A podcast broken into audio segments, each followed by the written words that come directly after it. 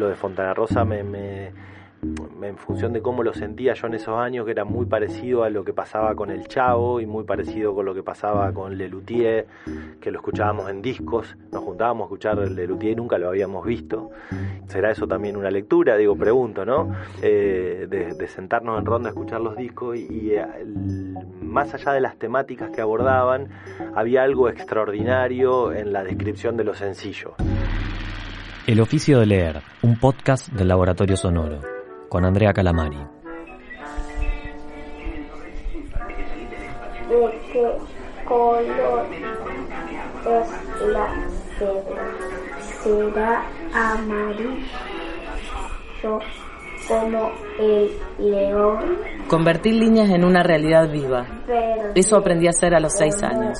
Aprendí a leer y supe que no podría dejar de hacerlo. No pude hacer otra cosa que leer y supe también que empezaba a formar parte de una especie, la de los lectores. Desde entonces busco lectores por todas partes.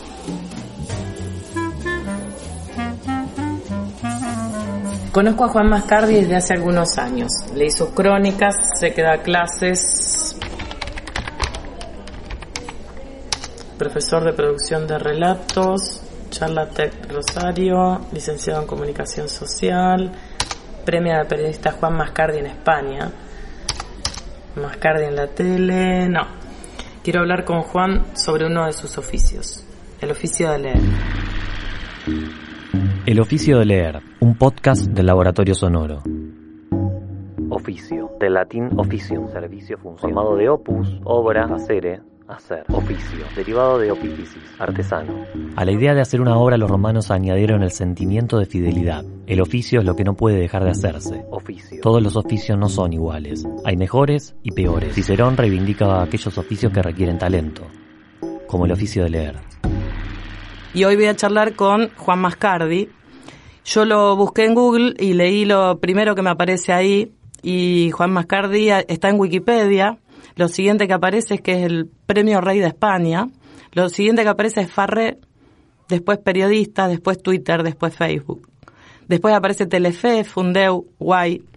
No, hay un Juan Mascardi más humano, más cotidiano, en chancletas y pantuflas también. Premio Rey de España es re lindo. Sí, ese es lindo, ese es lindo y eh, uno tomó conciencia en el mismo momento que se anunció que que iba a quedar posicionado en el algoritmo como el resultado número uno y es una, gran alegría. Una de las cosas que yo decía que me interesa con este podcast tiene que ver con hablar con gente que manipula el lenguaje. Asociamos la actividad de leer a los libros, ¿no?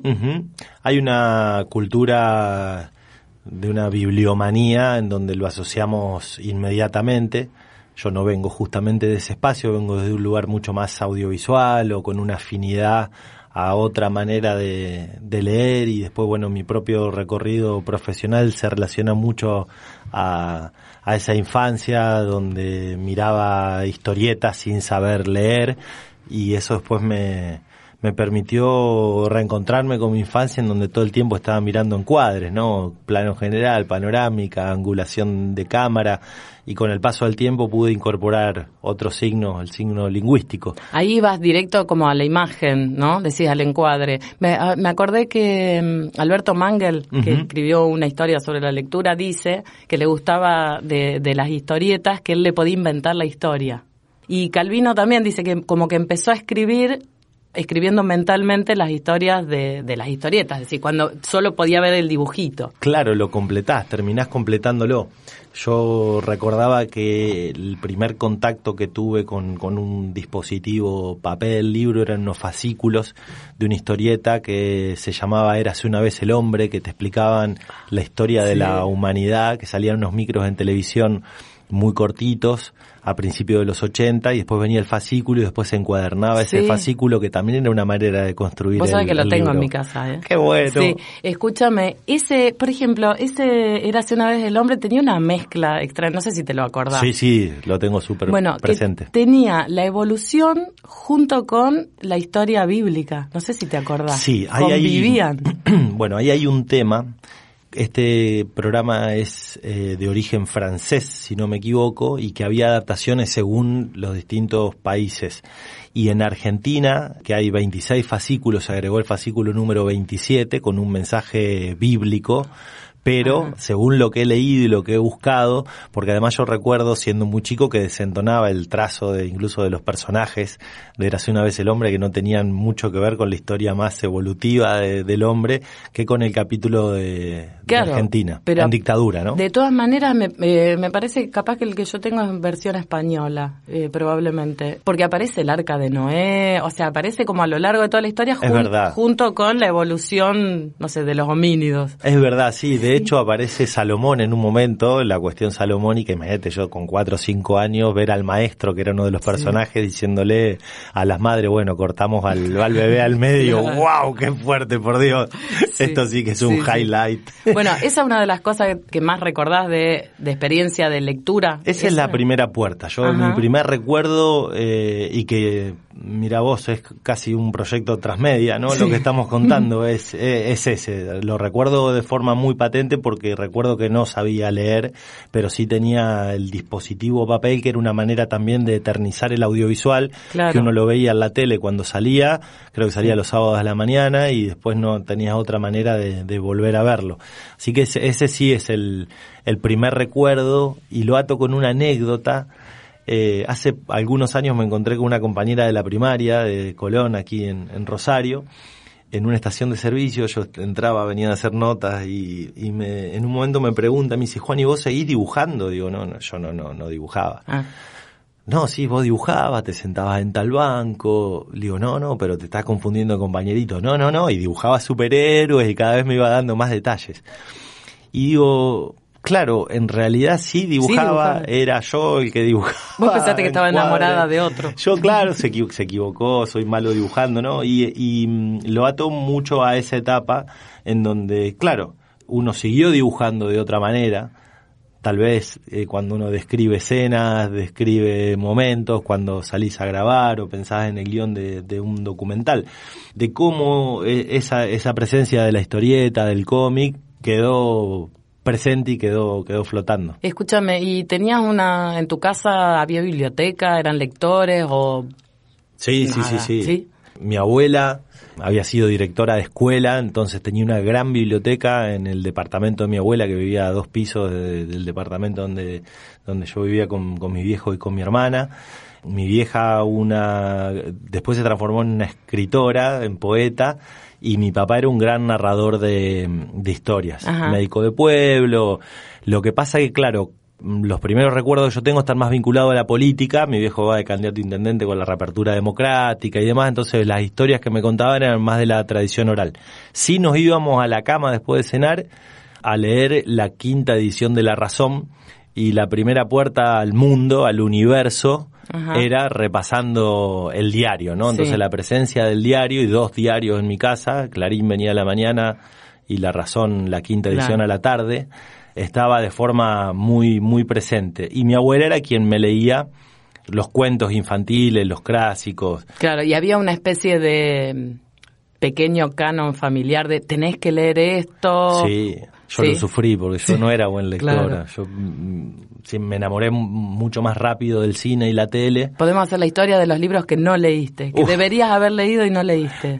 hay muchísimos, hay muchísimos. ¿Qué te decían, por ejemplo, que tenías que leer? No, no, estaban preocupados. Ah. Realmente hay una preocupación, por esto lo primero que dije es de la cultura esta, eh, de esta bibliomanía, porque yo, bueno, a, después de los diarios entro con revistas como TV Guía, por ejemplo, porque me gustaba mucho la tele y me sabía de memoria la programación de, no sé, el Canal 9 de Bahía Blanca, qué dibujito animado ponía. Qué género, además de esa eh, revista de la tele. Chiquita, cortita, y me gustaba ver las programaciones. Y después, bueno, a la par mucha historieta la UMI, por ejemplo, me la devoraba, que era la versión infantil de la revista Humor. Ah, era de la, de la banda de los progres. Porque viste que estaban los Villiquen, los anteojitos o los progres, de UMI. Sí, sí, en mi casa era UMI, Cosmic, era la tercera posición siempre. Nunca ni Villiquen ni, ni anteojito. Por eso era Ciudad del Hombre, como que había ahí una inyección ideológica condicionante. Y ya después, cuando empiezo a ser un poco más grande, 11, 12 años, empieza el Mundial 86 y me empiezan a traer el gráfico para ver si leía algo. O sea, lo Claro. primero legitimado que leo es el gráfico. Eso sí se podía. No eran muy futboleros, pero bueno, era la resignación. Que lea algo este chico porque Claro. no, no está leyendo. Y leías el gráfico. Y ahí leía y me fasciné, lo leía con la misma épica que leía eh, El maravilloso mundo, no me acuerdo del otro suplemento, leía mucho de mitología, entonces podía atar la, lo que conocía de mitología con, con las revistas deportivas. Claro, bueno, pienso ahí a la mitología probablemente le ponías dibujitos Sí, mentales, ¿no? sí. A esas historias. Y al gráfico también. Claro. Los partidos, la crónica de un gol, o sea, poder... De hecho existen, no soy lectora del gráfico, nunca fui, ¿no? Pero digo, eh, tipo infografías de los goles, Sí, cosas por el estilo, ¿no? Totalmente, porque, a ver, nosotros escuchábamos a Víctor Hugo Morales el domingo en la plaza, el gráfico llegaba el martes, fútbol de primera no daba todos los goles o no necesariamente daba todos los goles, entonces vos completabas con la imaginación entre lo que habías escuchado en la radio y lo que leías en el gráfico, que a veces un gol, si una pelota entraba o no entraba, lo terminabas dirimiendo con la foto fija o lo que decía el comentarista. Claro. Y que en la ciudad, el pueblo, llegaba el martes la, Sí, la sí. revista, ¿no? Bueno, viste que hay una cierto tópico ahí o lugar común que como que contrapone al lector que sería lo contrario de la persona de acción. Si lees no vivís. O sea, vos en ese caso habías elegido del lado, si fuera en ese, como en esa contraposición, hubieras elegías el lado de la acción, o de Sí, vivir, sí. o de jugar, y no de, viste que existe esa imagen del pibe, el que lee de chico, el pibe solitario, Sí, sí, sí. intelectual, nerd, diríamos ahora, Sí, ¿no? estaba pensando en esa figura. Sí. sí. sí, siempre. A ver, si vos me preguntás entre jugar al fútbol y mirar al fútbol, prefiero jugar al fútbol. Si me preguntás si me gusta más escribir o leer, me gusta más escribir. Eh, hay todo como una... Yo mu- muchas veces me siento mal, digamos, cuando leo a los grandes escritores, que dicen, bueno, es un, ante un mal lector, un pésimo escritor, digo, listo, no, abandono. Porque, bueno, igual yo soy muy malo conmigo mismo. No, después sí, empecé a leer más, ya a los 12, 13 años en la secundaria, y fue un momento mágico cuando empieza a aparecer Fontana Rosa, Dolina, empieza a aparecer el costumbrismo, el Martín Fierro. ¿Y eso eran lecturas de la escuela? Sí, sí, sí. o sea, la- ¿te las daban en la escuela? Sí, sí, sí. La primera puerta de, de la lectura fue, fue la escuela. He tenido profes de literatura geniales, O sea, no- maravillosas. o sea, no te daban el lazarillo de Tormes, por ejemplo, que leído- marcó generaciones. Sí, no, he leído El Cid Campeador, digamos, había algo de eso, pero era también un descubrimiento y leía mucho en otras materias como en historia y en educación cívica, o sea, había toda una efervescencia de la- del regreso a la democracia, en donde, bueno, uno tenía que salir a buscar argumentos, integré los primeros centros de estudiantes de la escuela, entonces Claro. esa etapa la vivo con... Bueno, con esto. a copiar un Sí, poco. es verdad, Sí, es sí. verdad. O sea, bueno, yo siempre digo, yo leo para saber qué pensar. Exacto. O sea, vos sabés que siento que no puedo pensar sola. Cuando leo algo digo, ah, eso es lo que yo pienso. Sí. Pero siento que sola no, no puedo pensar. Y te sentís en equipo, además. es como un ejercicio Es- colectivo, ese pensamiento que en algún momento lo sentiste o lo vivenciaste como algo muy personal, incluso hasta a veces medio onírico en esos puntos de fuga. Es impresionante cuando lo, lo, lo encontrás escrito, analizado, contextualizado y que te genera un placer Claro, estético claro, eh, al sí, sí. abordar la, la obra, ¿no? Sí, sí. Escúchame, ¿y esas cosas que leías cuando tenías 12, 13, las volviste a leer de grande o no? Sí, algunos me han acompañado toda la vida. Lo nombré a Fontana Rosa y a Dolina al principio, que los recuerdo de haber descubierto así de muy joven. Y he leído toda la evolución, mi propia evolución con esa lectura y la evolución también de, de los propios escritores. A mí Fontana Rosa, por ejemplo, me cautivó siempre mucho más como escritor que como historietista, Ajá. cosa que me llamó la atención cuando me vine a vivir a Rosario. Digo, de llegar acá a la Facu y encontrarme con mis pares que no eran lectores de Fontana Rosa. Sí, es una escritura, pienso ahora, eh, masculina, la de Fontana Rosa, la de Dolina. Y visto bajo el paradigma hoy del feminismo. que ha No, no, puesto- no, o sea, no en el sentido de, No. de, de, de machista o eso. Digo, hay un, Puede ser. suponés un gusto, una cosa como una clave ahí que engancha, que engancha más. La Eh, verdad que nunca me lo pregunté en ese sentido. Me lo he preguntado con otros, con, no sé, con García Márquez, por ejemplo, con, con algunas, con algunas novelas. Pero es cierto que sí, que esa puerta de entrada era como la rúbrica de la acción de lo que vos decías Exacto. antes, ¿no? O sea, Dolina contaba... El barrio, el fútbol, Sí, la bolita. Exacto, muchas de las cosas que vivíamos en, en la canchita, en el picado, Claro. ¿no? Sí, sí, no, lo- no lo pensaba en el sentido de, de machista, sino en el sentido de la identificación, de esas Sí. cosas de, de tipos juntándose en el bar. O sea, la, Sí, la- sí, la sí. escritura de Fontana Rosa está muy relacionada con el fútbol. Eh, Sí, con, esos el- rituales colectivos masculinos, es verdad. exacto. Es Sí, verdad. sí. Sí, sí, pero igual te- eh, tenía algo que a mí me, lo de Fontana Rosa me, me, me- en función de cómo lo sentía yo en esos años, que era muy parecido a lo que pasaba con el Chavo y muy parecido con lo que pasaba con Lelutier, que lo escuchábamos en discos, nos juntábamos a escuchar Lelutier y nunca lo habíamos visto.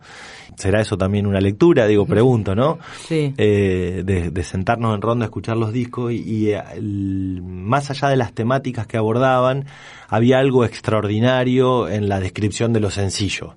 Era esto, ¿no? De poder contar algo que estaba muy vinculado con, con tu vivencia propia y de pronto implosionaba y le daba una característica magnánima, Sí. sorprendente, y eso me parece que era lo que hacía como ampliar mi mundo de pueblo. en Claro, ese o sea, engancha lo cercano, pero te Sí. lleva, te lleva a otro lado. Sí, yo creo que Sí, eso fue lo que, lo que me maravilló en esa Y en eso que decís hay mucho de la oralidad en ese tipo de escritura. ¿no? O sea, escribir como se habla.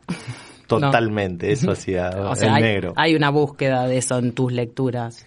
No sé, ¿O al, no? al menos fue, no, no, No. no, no, necesariamente. No, no, no. No, eso creo que fue como una etapa eh, de mi vida vinculada al, al modo que yo encontré de extender mi propio territorio en Colón, de, de esto, de encontrar identificaciones con, con otros lugares de- del mundo. Bueno, después ya aparece un poco también Quiroga, los cuentos de la selva y después eh, cuentos de amor, locura y muerte que me partían la cabeza. Empieza a aparecer Bradbury, la ciencia ficción, empieza el retrofuturismo, o sea, empiezo a mixturar esto de lo popular con otros autores que también me llevaban a, a otros mundos. ¿Y tenías amigos lectores? Tenía, no mucho. eh, soy de una generación, yo creo que eso sí, que no, no había tantos. Tengo una amiga puntual, Genoveva, y otro amigo que también, pero que era más de del cómic y la historieta, y eran como dos interlocutores eh, súper válidos. Y con ellos siempre como que intercambiábamos la figurita de, de las lecturas, los, los fragmentos. No, no obstante, el- creo que la búsqueda más profunda empieza cuando me vengo a vivir acá a Rosario, como un primer hito a estudiar acá comunicación, y un segundo hito que ese fue el de mayor explosión que cuando me voy a, a Buenos Aires. Bueno, escúchame, eh, lo, lo relacionas ahora con, con el tema de, de estudiar. Y mm, digo, la- las carreras humanísticas, sociales, ¿matan lectores por placer? Bueno, a mí lo que me pasó en mi estadía acá es que mm, no fue un momento de muchísima lectura. Yo hice la carrera bastante rápido, post hiperinflación, digamos, o sea, Hay que sacárselo había que, Una hacerla- carrera. Sí, una carrera. Sí. La carrera fue una carrera y fue así. En cinco años me recibí, no no por NER, sino por este, por otro tipo de, de urgencias. Y ahí, digamos, sí, o sea, hubo un 80% de lectura académica a 20 por placer, digamos. La ecuación fue así, por eso eh, yo me recibí a los 22, 23 años. Recién cuando voy a Buenos Aires, ahí sí ya tengo 100% placer, 100% búsqueda, 100% descubrimiento. De hecho, nosotros jugábamos con, cuando nos juntábamos a estudiar las materias teóricas, en cuánto menos volumen ese autor podía hablar. Entonces, lo, que no es lo mismo que hacer un resumen. No, no, no. Era tachar las palabras al pedo. digamos. Claro. Entonces, bueno, Parson. Parson en 10 páginas, lo que nosotros lo podemos resumir en... Te lo resumo así nomás. Claro, una especie de rincón del pavo en una era analógica. Pero jugábamos a eso y decíamos, pero señores, esta gente... Hay ¿pero que hacerlo más sencillo. Hay que hacerlo más sencillo. ¿Y o a sea, quién destruiste? ¿Alguno de esos intocables? ¿A un Foucault? ¿O esos los destruyeron? No, No. no, me acuerdo de- más, sí, el, el estructuralismo, a eso sí le dábamos con un caño. Fukuyama, yo soy de la época de que Fukuyama se leía Fukuyama con el fin de la historia. Terrible. Bueno, a Gramsci lo hemos simplificado también, teníamos una versión de Gramsci simplificada. Lo que pasa es que tuvo mucho tiempo para leer y para escribir Sí, Gramsci es encerrado. verdad, sí. Es verdad. Bueno, pero ahí también empieza la etapa de la producción, que empezamos también a escribir acá en la Facu. Claro. Y aparece Leo Maslía, que yo no lo conocía. Bueno, y ahí em- lees para trabajar, o sea, lees, por ejemplo, para copiar. Copiar Eh, bien, viste sí, que, sí, está sí. mal visto el plagio. Yo No, creo que no. plagiamos, bueno, Yo eh, soy- a ver, sí. Yo soy, un abonado, digamos. ¿no? No. Sí, sí. Eh, eh, o sea, justamente en tipo de lector está el que lee también para escribir. Eh, Piglia dice que Borges inventó al lector como héroe, ¿no? Muy bueno, Muy claro. bueno, Piglia, sí. Y, y lo que dice es esto, es decir, el eh, Borges lector, que él dice que se jacta más eh, de, de lo que leía, es el que lee para escribir. Y eh, aparece esta idea de no se me ocurre nada, todo está ahí en la enciclopedia británica, en los libros de, de- de esa gran biblioteca donde el lector se pierde, pero escribe con eso. Sí, no, yo en realidad no, no tengo un recuerdo de, de hacer ese proceso. Parece que es más una acción inconsciente, Claro. digamos, como, como algo que, que, que va operando de un modo inconsciente. Sí es cierto que las veces que he leído a Borges, por ejemplo, es impresionante porque me doy cuenta en alguna de mis crónicas que hay como una circularidad hacia el infinito y digo, chao, esto es choreo, esta No es mío no esto". es mío, esto se lo robé Sí. humildemente, o sea, Sí, mirá sí. con quién, de quién estamos hablando. Pero siempre como operando de un modo más, más eh, inconsciente. Sí, sí, van quedando como capas ahí Sí. de lo que uno va leyendo, ¿no? Sí, sí, van quedando ahí como capas. Sí, me pasa esto de, bueno, después que me recibo, que ahí empiezo a escribir, eh, tengo como un periodo muy cortito de escritura de cuentos entre mis 23 y 25 años, que empiezo a escribir eh, ficción, y es el único momento de mi vida en donde, en donde escribí ficción. Pero también, bueno, fue el descubrimiento de, de García Márquez, Bioy Casares, Mujica Lainez, ¿quién más? Todo del lado de acá.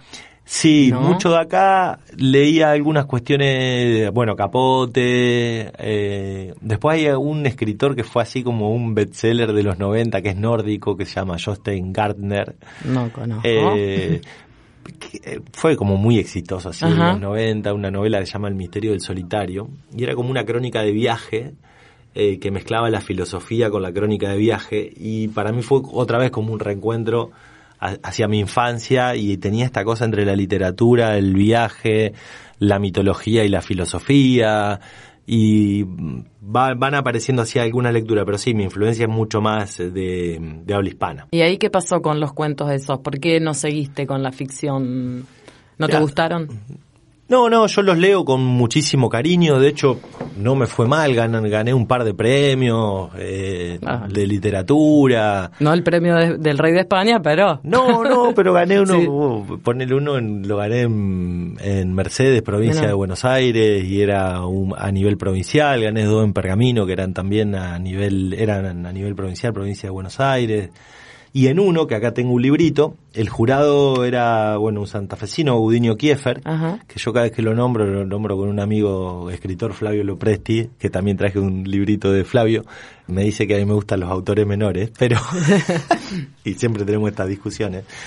Pero bueno, escribo un cuento que se llama El vendedor de metáforas, que es un pibe que, mm, que tiene como una especie de... No, que ve un aviso clasificado donde un viejito publica en el diario se venden metáforas. Entonces el pibe va a ver qué onda. Sí. Y ahí empieza como un entrecruzamiento de, de, de ideas y el pibe quería escribir sobre fútbol, bueno, ahí estaba hablando con el Juan de, de Sí. la infancia, y empieza, bueno, toda, todo, toda una discusión interna entre este viejito que quería retirarse pero vender sus metáforas y en realidad era como ayudar a alguien en un proceso creativo. Y el, eh, después me entero que Gudiño Kiefer era era uno de los jurados, estaba Santiago Kovaldov, había algunos escritores y bueno, y a partir de ahí eh, conozco a Gudiño y empiezo a leer y me empiezo a encontrar con un con personajes que tenían mucho que ver con mi búsqueda, ¿no? Entre el periodismo, la, la crónica, yo nunca había escrito una crónica en ese momento.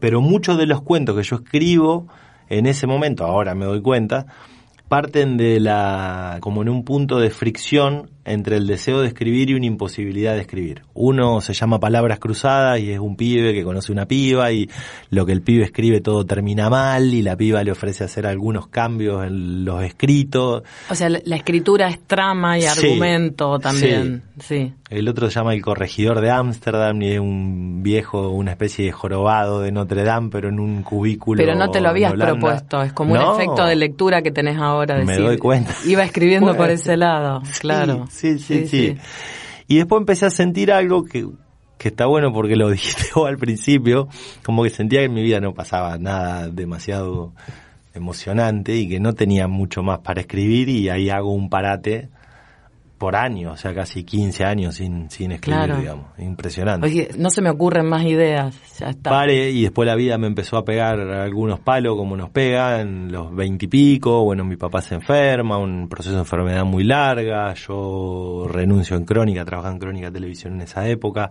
sí había hecho varios talleres de escritura y demás, pero dejo de escribir, me vuelvo a Rosario y arranco ya acá en el 2001 más con el audiovisual, digamos. Y empiezo a escribir guiones bueno, escribí una novela que la tengo ahí inédita y que me da vergüenza leerla, porque, pero bueno, era- fue casi como un exorcismo. Y, mm, pero, pero tengo un parate eh, hasta, bueno, que empiezo a, escribir las crónicas del libro. Cuando la realidad te cascotea o sentís que no te gusta y eso, eh, ¿no te refugias en la lectura? Mira, yo tengo una personalidad de mucha ansiedad y a veces no logro conciliarme ni siquiera con la lectura en momentos así muy, muy, muy críticos. O sea, nada de eso te atrapa. No, yo tengo que estar bien. Para hacer deporte tengo que estar bien, para leer tengo que estar bien, o sea, tengo que encontrar un estadio de, de, de bienestar, digamos. O sea, digo, yo por ahí a veces leo cuando dice que García Márquez se le hinchaba la cara cuando escribió Cien años de soledad, digo, bueno, yo jamás podría hacer eso porque no puedo, o sea, un, un mal estadio o algo que se acerque al dolor o al padecimiento o al sufrimiento o a la ansiedad o a la desesperación no me llevan a hacer nada. Para mí es quietud, digamos, no- o al menos una percepción, capaz que sí, capaz que leo de otra manera o capaz que escribo de otra manera. Está bien, Pero no es el momento donde me lees el diario, lees tweets, lees, Sí. scrolleás. Sí, sí, o más a lo barico, más a lo bárbaro, Sí. digamos, ¿no? ¿Y lo consideras eso un tipo de lectura? Sí, por Sí, supuesto, leer sí, mapas, leer fotos, es otro, otra posibilidad. Los youtubers que miro con mi hijo, digamos, todo el tiempo estoy pensando esto, digo, bueno, en los planos subjetivos, en el corte directo de los youtubers, en por qué arrancan la oración como la arrancan, digamos. Bueno, eh, volviendo a Piglia también, que habla de tipos de lectores, están esos lectores que, mm, que piensan cómo está hecho lo que están leyendo, cualquiera de esas cosas. O sea, te pones en el lugar del productor. ¿Cómo hizo, cómo hizo esto? O sea, Sí. que uno busca los mecanismos en que, en que algo está hecho. Como que no se deja llevar solo, no sigue la invitación del, del autor por ahí solo de dejarse llevar, sino decir, a ver, como abrir la muñeca y Sí, ver de qué está hecha.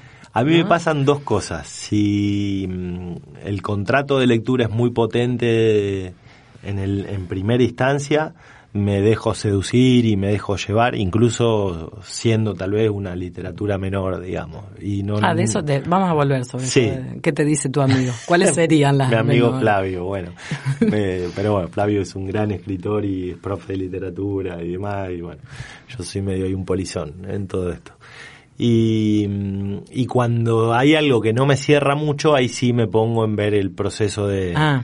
De construcción. Es como que tengo O sea, dos instancias. Decir, si está bien hecho, mm, me dejo atrapa, seducir, claro. sí, sí, sí, me dejo engañar, es como, bueno, el ilusionismo, digamos, voy, me pasa con una película también, Claro. lo mismo, no, no, no, no activo ese sentido crítico de, de construcción, me dejo, me dejo maravillar y, y ahí fui en ese, en ese viaje. Afortunadamente me pasa a eso, eh, sería bastante odioso que me ocurriera lo otro Sí. de forma permanente.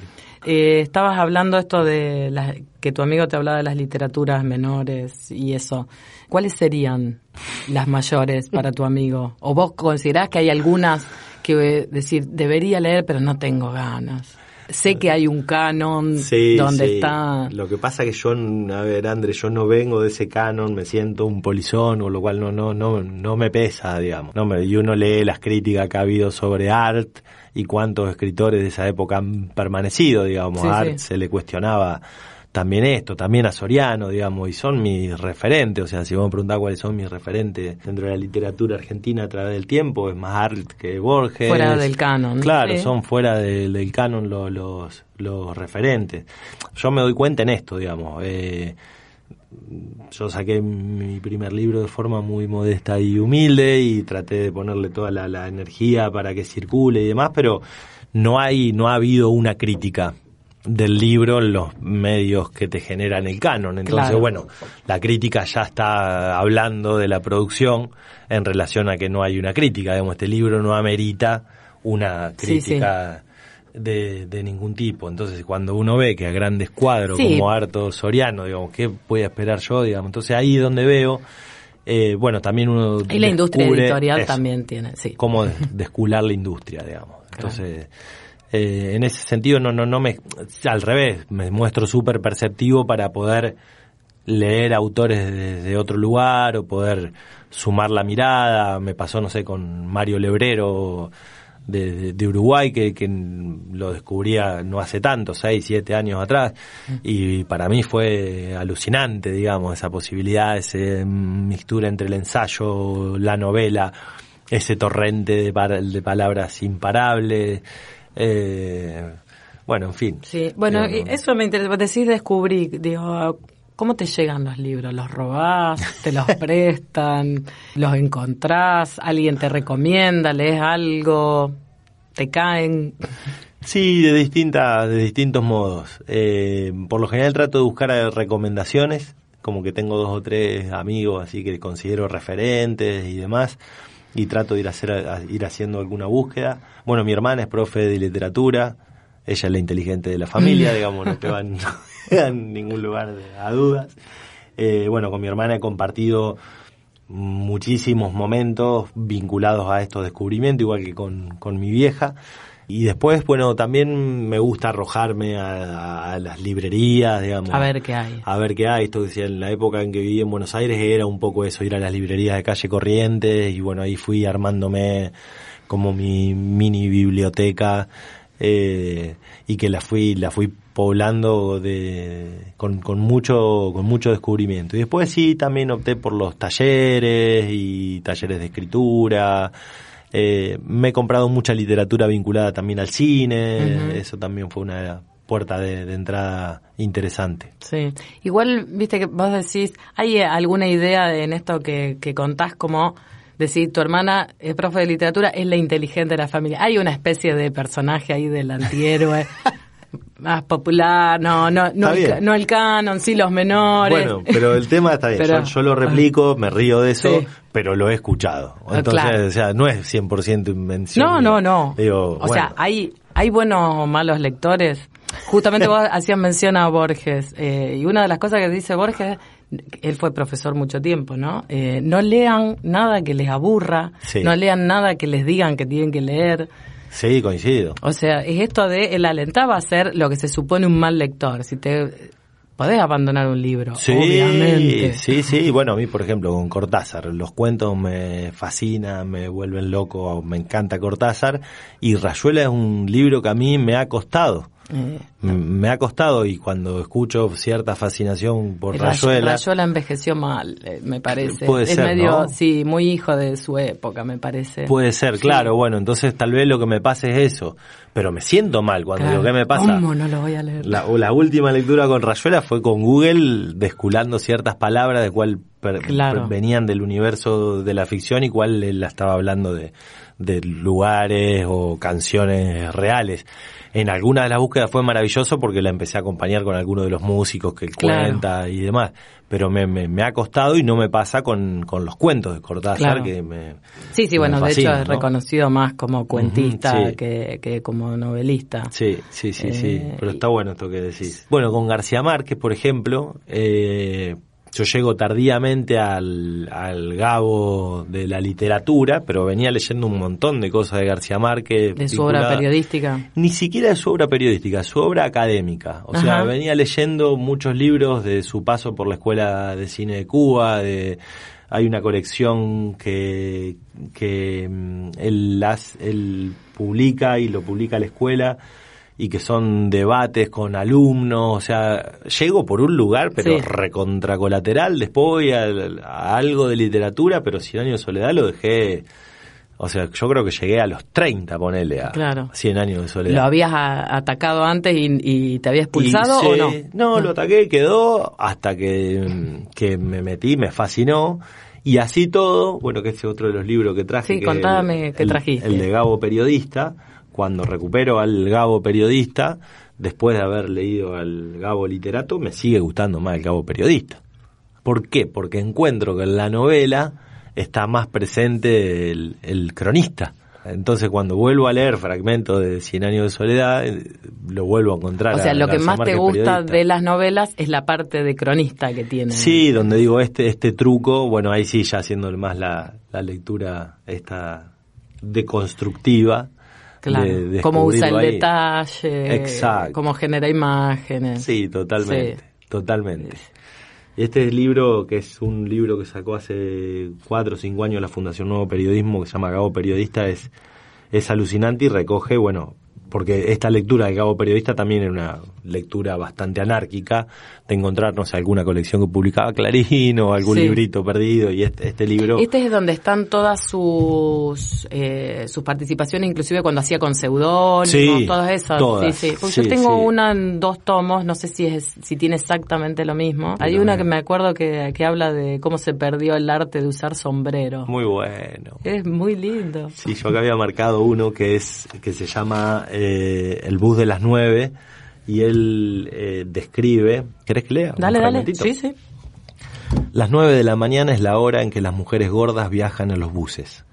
Aquello parece una alegre comisión de madrazas bíblicas. Entonces hay, en los vehículos del servicio urbano, algo como el olor y el sabor legítimos de la especie humana.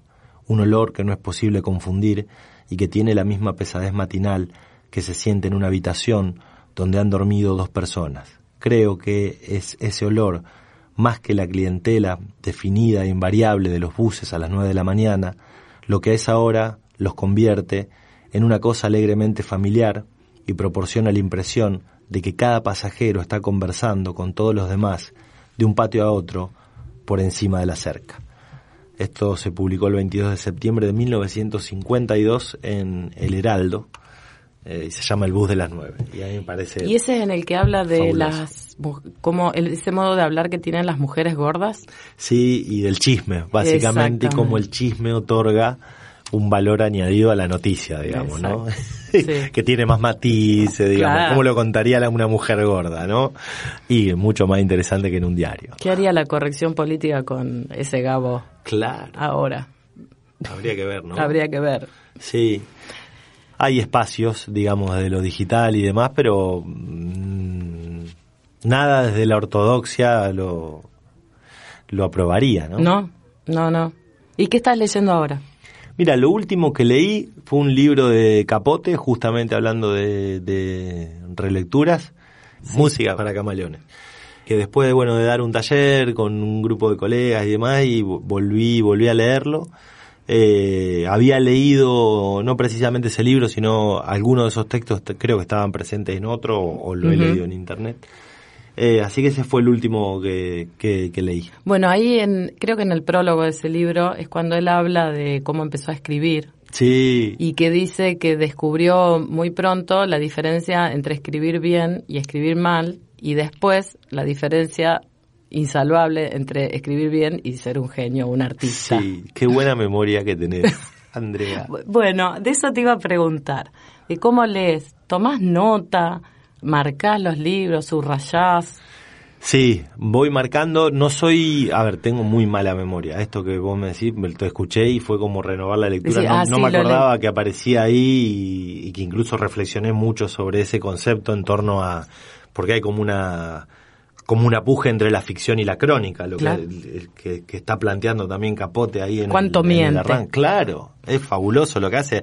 Aparte el tipo llega, no, bueno, estoy llegando acá al final de mi obra. Y en definitiva, este es el modo, Claro. digamos, ¿no? Y soy un genio por hacer esto, Sí. pareciera que dice, ¿no?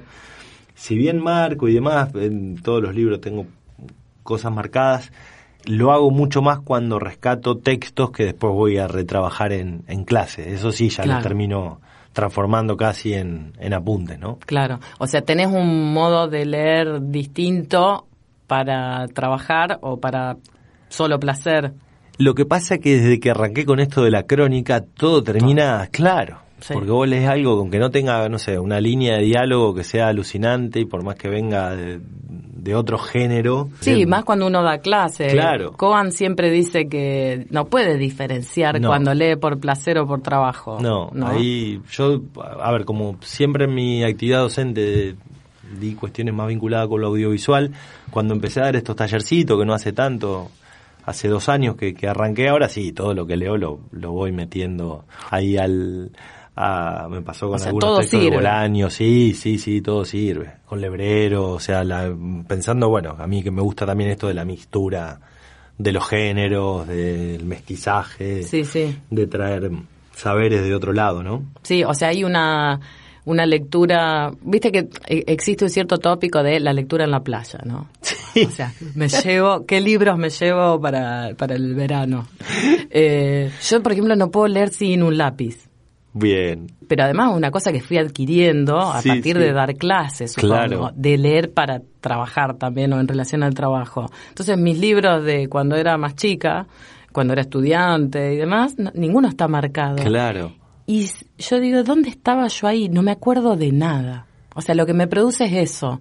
Esto que vos decís de, de cosas que decís, no me acuerdo de nada de este libro. No tiene marcas. Una profe de acá nos decía el manoseo erógeno. De, o sea, si ella veía un apunte sin mancha de café y demás, Claro. y métanle el manoseo erógeno, o sea, tóquenlo. Bueno, a mí me pasa lo mismo. Y viste que hay gente que tiene una especie de fetiche con los libros, yo misma lo he tenido, como una cosa inmaculada, No, no, que es además una teoría de la lectura, es decir, como que la lectura es una cosa pasiva. Sí, el, autor hizo todo y vos tenés solo que comprarlo y abrirlo y cerrarlo y que quede inmaculado. No, no, yo lo toco y después lo que tienen mis libros es que tengo eh, como pequeños regalos a mí mismo. Entonces, no sé, le meto postales, o sea, siempre me encuentro con algo.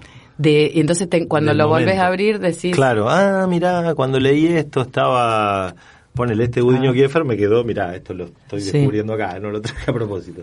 Después cuando nos dieron el premio de, del FNPI en el 2007. ajá, lo estabas leyendo en ese momento. No, No. no, sé, capaz que llegué y, y volví a este, porque este libro fue muy difícil de conseguir. ¿Esos son prim- cuentos? No, esta No. es una novela de Gudiño Kiefer que se llama Para comerte mejor. Eh, yo la había leído en una biblioteca de Colón, y obviamente después devolví el libro a la biblioteca y no lo había vuelto a encontrar, fue un libro de la década del 60. Y en el 2005 lo consiguió Susana, mi, mi ex esposa, y me- cuando lo vio me lo regaló, sabía que yo lo quería mucho este libro, y además por, porque después, por la relación que después tuve con Gudiño, y se ve que en algún momento lo volví a leer y lo, lo marqué. Entonces, los libros Claro, tienen tienen esas marcas. sí. Bueno, ¿y qué pasa con las bibliotecas, con los divorcios, ya que hablaste?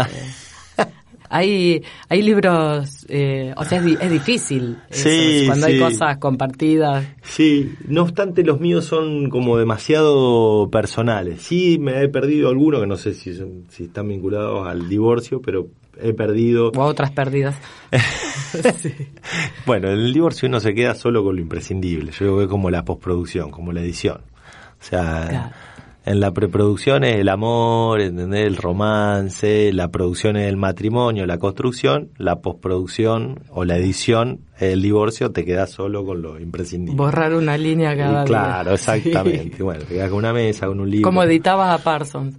sí, es como editar a Parson, Sí. exactamente. Te quedas ahí con dos párrafos de un libro de 100 hojas. Eh, no, perdí dos libros, uno de Gabo, que es eh, el último que saca, que es Vivir para contarla. ¿Vivir para contarla o contarla para vivir? Vivir para contarla, me parece, ¿no? Y perdí uno de Fontana Rosa, Nada del Otro Mundo, que ambos estaban autografiados Ah. por ellos. Oh. Y no los tengo. O sea, no los perdiste, te los robaron. No, no sé. Claramente. ¿Cómo me los robaron? Y sí, son dos autografiados, yo te aviso. Dos autografiados. Resolví el caso. Y yo, yo igual yo lo sigo buscando. Ah, ¿sí? O sea, siempre voy revisando, no, por ahí en este. Ahora me están fabricando justo una biblioteca. Estoy en un proceso de pr- producción. Sí. Sé que tengo un caos terrible con, con los libros, porque estoy armando una biblioteca. ¿Cómo se ordena la biblioteca? ¿Alfabético? No. No. No, no. Bueno, por gente- tamaño. ¿Sí? Y tenés la- los que son más altos. los- Pero mirá no si sé, te no quedan sé. dos que se llevan mal, te quedan Es cerca. verdad, lo voy a pensar. O Hasta por- ahora, hasta, hasta esta biblioteca que está armada, pensada y demás, lo mío fue siempre muy caótico. Por tamaño. o por uso, cuáles son los libros que estoy más, que lo estoy Pero, teniendo más activo en claro, ese momento. ¿encontrás fácilmente? No, No. depende. Alguno que traje acá eh, fue bastante obstinada. Porque la- hay distintos modos, viste, de organizar bibliotecas. Hay algunas imágenes tipo Pinterest, Instagram, Sí. que- por colores, por ejemplo. No, olvidate, No. yo no. Pero además no. tendrías que acordarte el lomo del libro de qué color es. Claro, Imposible. Eso queda bien solo para verse, no para sí, leer. queda muy lindo, ¿no? Yo imagino que primero por tamaño, después sí, tal vez por, por género, me imagino que puede ser el, el segundo Eh, de- podría de ser por género. Hay gente que lo hace medio autobiográfico por en qué momento los compró los libros o los fue adquiriendo. Puede ser, es buena En- esa, ¿eh? ¿Ves? Porque me uno, gustó. uno va haciendo, ah, estos de- son de tal época y demás. Porque por género es difícil o por nacionalidad. Sí. No, pero me gustó eso, porque ese es el trabajo que yo hice para venir acá al podcast. Agarré esta hojita de Word y dividí cinco etapas de mi vida y traje libros que son referentes para esas etapas. Me gustó, me Entonces- parece que me voy a quedar con eso. ¿Ves? Entonces podrías tener en un estante todo lo que estás leyendo, usando, comprando últimamente. Es verdad, es verdad. Me, me gustó, voy a, voy a usar esa, esa bien. técnica, me parece. Sí. Me acuerdo que Leila Guerriero una vez decía, yo no me acuerdo qué autores nombraba, que decía que cómo organizaba su biblioteca y que los tenía, creo, por narrativa, narrativa norteamericana, o sea, tiene una biblioteca muy grande. Y, y decía que a veces le gustaba pe- poner juntos algunos a ver si se peleaban. Decía, voy a ver, pongo a Vargas Llosa con... Sí, a, a ver, sí. a ver si entre ellos se pelean, a ver qué pasa. Digo, que es como darle cierta entidad Está más bueno. eh, a, a los libros. Pero hay algunos que, que no combinan, me parece. Sí, sí, no, no. Sí. Hay algunos que están en, en las antípodas. Con, con Vargallosa y Gabo es depende la época, ¿no? Porque han tenido su época. Han sido muy amigos. Claro, su época de, de amistad. Mira, me pasó en el Congreso de la Lengua, ahora de Córdoba, el último día, va, en realidad mi último día, porque yo me volví a las 12 de la noche, estaba con Julio Villanueva Chang, eh, cenando, que es el editor de, de Etiqueta Negra, bueno, que la biblioteca de Julio es una cosa de lo claro, uno cuando compartí con gente con Chang, ¿cómo, Claro. cómo no sentirte el, el un pobre, outsider? un claro. mal lector. Un mal lector, claro. Entonces, bueno, de ahí viene mi, mi autocrítica. Y en un momento llegan a donde estábamos eh, cenando Jaime Alpelo Banfi, eh, Jaime Abelo Banfi de la FNPI, que ahora ya es la Fundación Gabo, y empezó a contar todas las etapas de amistad y enemistad entre Gabo y Vargallosa. Fue alucinante, alucinante, Claro. y con argumentos. Eran bueno. las viejas gordas chusmeando en el colectivo. claro. Un culebrón. Claro. Da, da, da para serie de Netflix al estilo culebrón. Sí, sí. Bueno, obvio. Hay un montón de historias que uno dice, ¿cómo no la vieron? Sí, es verdad. ¿Cómo no la vieron? Sí. Es verdad. Bueno, ¿qué más trajiste ahí? Tenés Baldano. Mira, traje, bueno, de mi época universitaria, a mí una, un- otra de las críticas que alude a mi propia visión, una profesora de metodología de la investigación me dijo, pero Mascardi, usted deje de pensar la metodología desde el periodismo deportivo, sabiendo que yo soy también medio cabeza de termo. Pero Cabeza de pelota podría cabeza ser de en este pelota, claro. sí. Eh, a mí con Valdano me pasa algo de, bueno, Mundial 86, para mí, bueno, todos los campeones del 86 son los héroes de, mi infancia, la mitología que yo mismo me, me- inventé. Y después lo empiezo a redescubrir a Valdano, leyendo sus columnas, y saco un librito que es sobre su campaña en el Tenerife, una de sus primeras experiencias como director técnico. Y un día me dicen, che, está Valdano en las parejas. Y yo digo, wow, o sea, eh, más que conocer a Maradona, yo quería conocer a Valdano porque digo, va a ser el interlocutor válido para que me cuente eh, qué pasó ahí en el 86. Entonces, siendo estudiante acá de comunicación, viajo a las parejas eh, con un compañero que lleva una cámara, le hago la entrevista y cuando termino la entrevista le digo, mire, este era uno de mis sueños, venir a charlar con usted porque me digo, me, me, me permiten eh, encontrar un nexo con mi infancia. Entonces me autografía el, el, el libro en el año 96 y pone para Juan con el deseo de que sepa renovar sus sueños. Claro. Y bueno, este libro para mí Escúchame, fue- este no es de eh, no es de cuentos. No. Es auto, medio autobiográfico. Es, sí, es autobiográfico. Sí, sí, y me gusta más porque él va contando, bueno, cómo va armando el equipo, toda la campaña del Tenerife, un equipo chico de, de España, también con mucha presencia de jugadores argentinos, La Torre, Derticia, eh, y eso me, a mí me acuerdo que me fascinó por el- la, dif- el- la disposición técnica, táctica, su Claro. propia mirada de, de los adversarios. Así que este libro en un momento me gustó mucho y después traje otro que es de Oriana Falachi, que este libro sí me marcó en todo lo que es técnica de, De entrevista. de entrevista, digamos.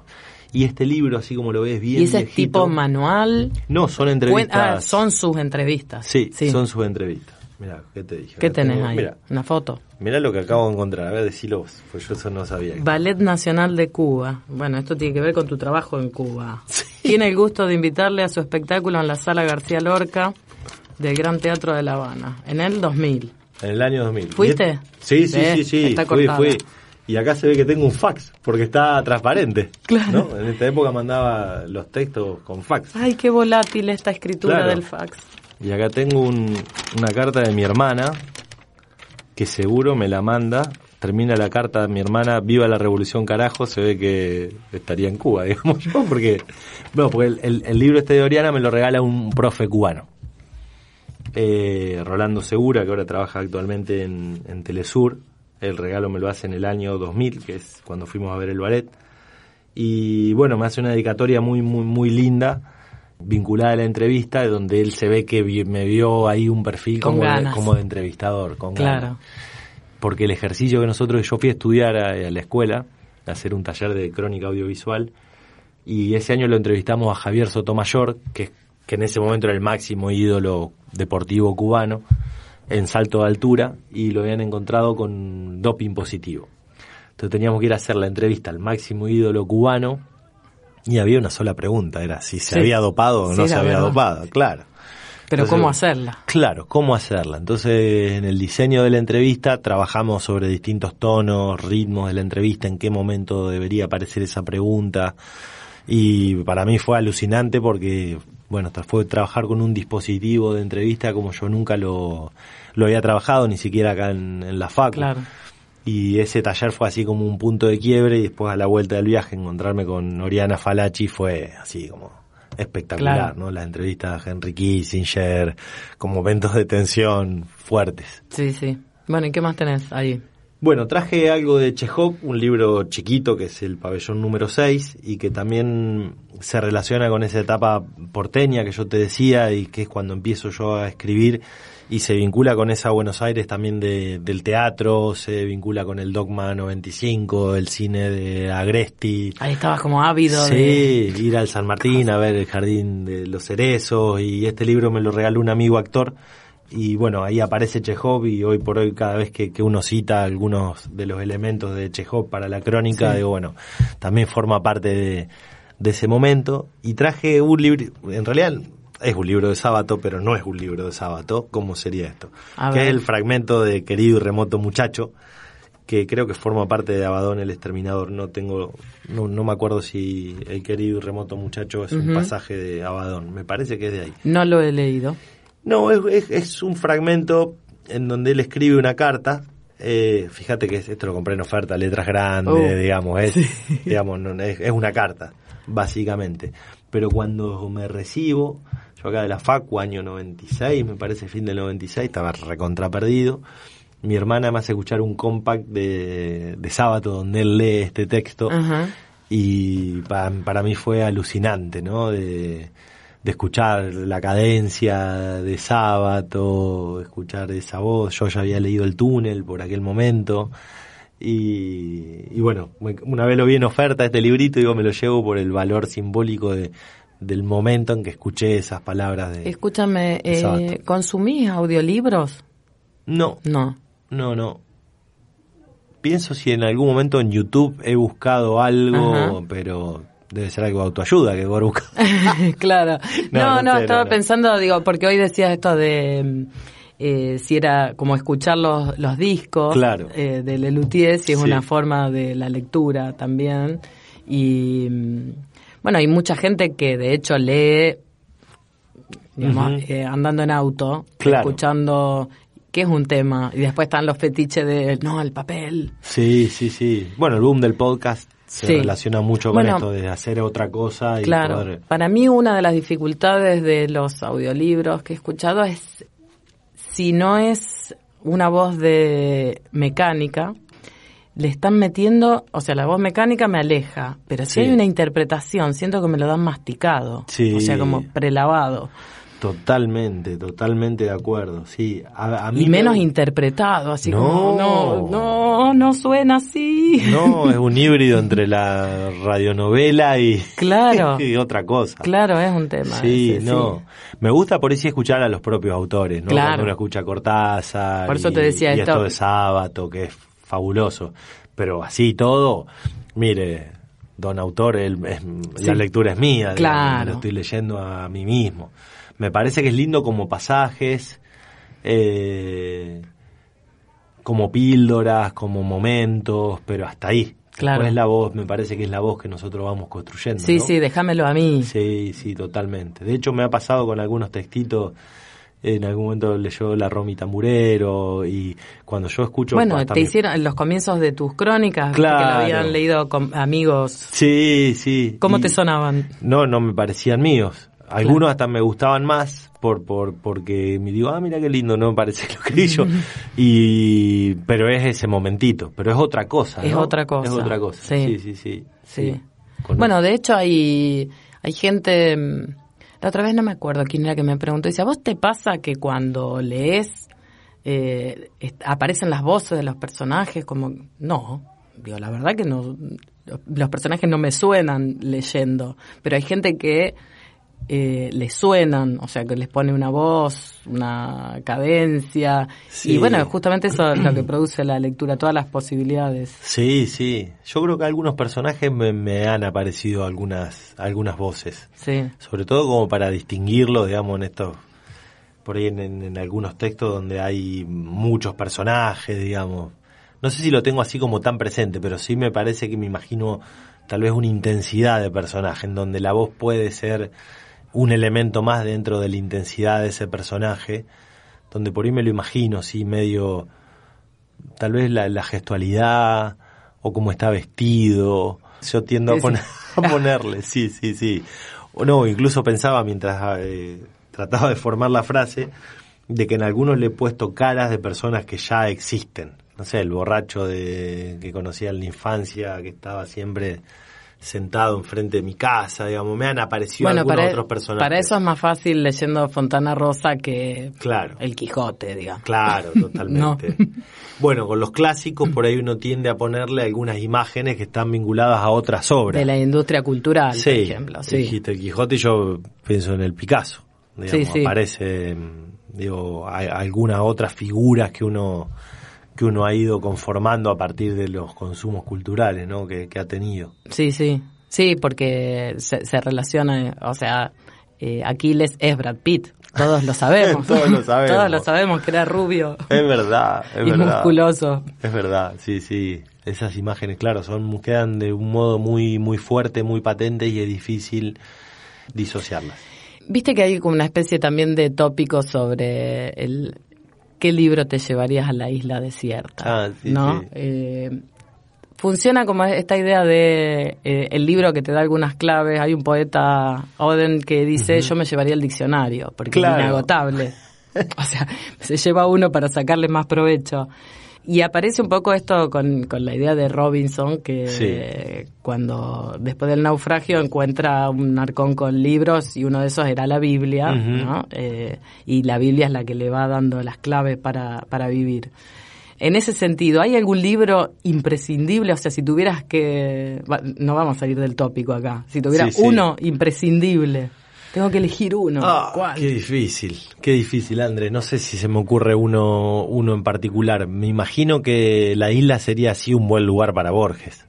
Claro. Digo, sí, bueno, Si no leo a Borges en, en la isla, digamos, Que tengo tiempo. Claro que tengo tiempo y tal vez, bueno, pueda encontrar algún laberinto, pero me parece que es un autor para, para la isla, digamos, para, para poder leerlo de, de modo muy abstracto, o sea, pienso en esa abstracción, digamos, ¿no? De, de poder tener ese desapego y, y realmente meterte en ese universo laberíntico. Bueno, Borges es uno de esos autores que hay gente que le va entrando y después dice, no, no, no, no es el momento, cuando sea más grande, Claro. en otro momento. Sí, sí, no, yo creo que tenés que, que sacarte ahí el chip de la vida cotidiana, que tenés que, que leerlo en una clave lingüística, metafórica, onírica, pero bueno, cuando entras es fabuloso, entrar a ese universo fabuloso. Sí, sí. Es eso, con, con Borges aparece como muy asociado a esa cosa de del tipo del canon, pero por otro lado él era otra cosa. Sí. Eh, está muy hablado Borges, Sí, totalmente. está muy hablado. Totalmente, sí. Sí. sí. a ver, también pienso en las imágenes que uno tiene sobre Borges o las cosas que uno ha leído de otros autores sobre Borges y que creo que cuando llegas y llega ese momento no hay tampoco tanta distancia. No, no, por eso. Para nada. Digo, es, más gauchesco de lo Sí. que cree, más, más orillero. Totalmente, totalmente. Sí, sí, yo, yo sentí, sentí eso. Y después, bueno, escuchar las entrevistas y ver que son fabulosas. Por momentos un bravucón, digamos, por momentos sí.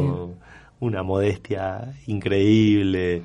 Eh, un tipo muy humano, digamos, ¿no? Cuando uno escucha las, las entrevistas o lee algunas entrevistas, son fabulosas. O sea, su encuentro con Rulfo, bueno, mira, no, no, no traje a, a Rulfo acá, pero es otro de los autores que también me parecen fascinantes. Bueno, Rulfo dice Vilamata en un libro que se llama Battleby y compañía, que habla de todos autores que dejaron de escribir Claro. en algún momento. O sea, ah, como qué lindo libro prefe- tipo preferiría no hacerlo, o sea que Sí. por alguna cosa dejaron de escribir. Y dice que Rulfo cuando le preguntaron por qué dejó de escribir, dice es que se me murió el tío Celerino, que es el que me contaba las historias.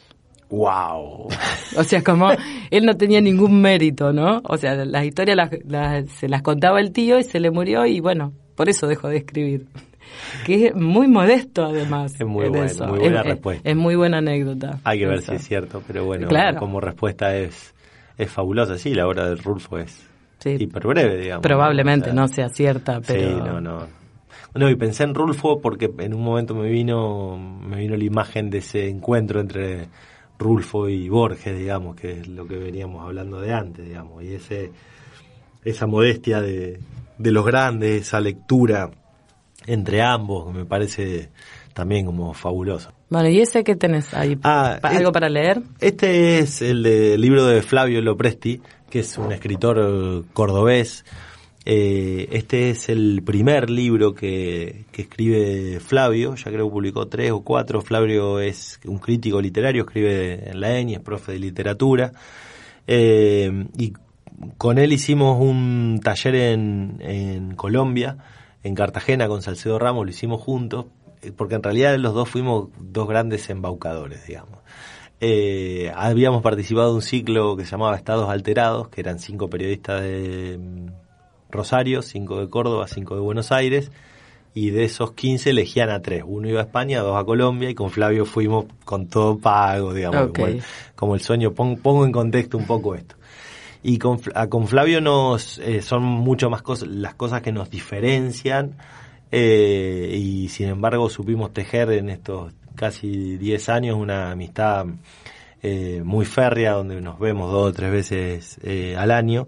Y él escribe este libro, se llama Recuerdos de Córdoba, donde hay muchos textos que están vinculados a, su papá, con una mirada muy sarcástica, ácida, y que esos textos se fueron publicando en, medios cordobeses y después integra el libro, y que se distancia de un modo abismal, tal vez con, con mi propio recorrido, con el documental que yo he hecho sobre mi viejo, hay una distancia terrible con Soriano, con los cuentos de los años felices, digamos, porque hay una construcción del padre terrible, digamos, es, es impresionante. Así que no, traje, traje este libro.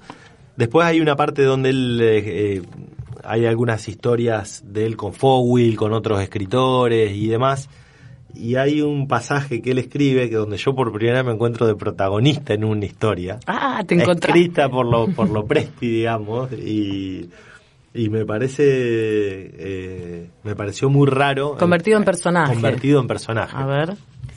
Mascardi quería comer en un lugar popular, no en un lugar para turistas. Nos metimos en un cuchitril en el que la comida era grasienta y abundante y costaba menos que el taxi yuca, patacón, tozos de pollo, arroz, agua de panela por 7.000 colombianos. Rodeados de afrodescendientes, en un lugar tan lejano, después de haber compartido talleres en Córdoba, Buenos Aires y Rosario, Mascardi y yo no sabíamos qué hacíamos ahí, juntos y nos reíamos de cualquier cosa como celebrando la suerte de nuevos ricos que nos habían puesto en ese asfixiante paraíso. Le conté entonces todo mi rollo con los aeropuertos y el dinero, y él me dijo que a él le pasaba algo parecido. De familia obrera, la primera vez que había viajado al exterior había sido en plena convertibilidad. Sus padres fueron a despedirlo a Seiza y les tocó presenciar una escena ajena de tristeza, realzada por el estatus yetsesco de sus protagonistas. Blanca Oteiza, la actriz, se abrazaba a su madre y lloraba desconsolada y por anticipado el desarraigo en que iba a asumirla en un avión. Casi me largo a llorar por ella, me dijo Mascardi, que sufría el síndrome de Estocolmo de la tragedia griega, hasta que me di cuenta de que al lado mío mi viejo también estaba llorando. Juan era el primer Mascardi devuelto al viejo mundo por un reflujo caprichoso de dinero. Cuando le pregunté de dónde había salido ese dinero, me dijo que había trabajado durante un tiempo largo en un centro de atención telefónico a clientes. Me dejó un pequeño daño permanente en el oído derecho. Las audiometrías empeoran un poquito cada vez contó mientras pagaba la cuenta. Ganamos la independencia, pero perdimos todo lo demás, dicen que dijo Bolívar a ver el estado de Cartagena después de la gesta de liberación de la ciudad. Mascardi había ganado Europa y había perdido parte del oído, y yo empecé a preguntarme qué más iba a perder después de haber ganado Cartagena. Muy bueno. Es muy lindo. Muy bueno, muy bueno. Mascardi personaje. Sí, fue muy, muy loco. Primero, bueno, lo leí en el Word y que él me lo mandó y, pensaba que, bueno, era una especie de chiste que él estaba haciendo. Y después encontrarme, bueno, aparezco un par de veces más en ese capítulo donde él describe sus vivencias. La columna de él se llamaba Yo escribo mucho peor, entonces son todas columnas en, en primera persona. Eh, y bueno. Pero eh, bueno, te emocionó leer otra sí, vez. ¿ves? me emocionó. Me emocionó, sí, sí, sí, bueno, porque me vincula a muchos lugares Sí. de, de mucho afecto. Y después pasa esto, vos recién decías de las anécdotas del tío con, con Rulfo, que uno es un, también un contador de anécdotas, pero jamás pensé que esa anécdota que yo le había contado a Flavio comiendo en un lugar, como él lo describe, asfixiante y demás, con dos mangos, podía tener eh, esa potencia narrativa, esa anécdota. Era materia prima. Era materia prima, Sí. totalmente, totalmente. Y bueno. Bueno, ya hace más de una hora que estamos ¿En hablando. serio? Te lo Guau. juro. Así que te agradezco muchísimo que, que hayas venido. Nos vamos a ir con una lectura, porque es un programa sobre la lectura, y va a ser un fragmento de Piglia, Bien. de Ricardo Piglia, del último lector. Fantástico. Gracias. Gracias a vos.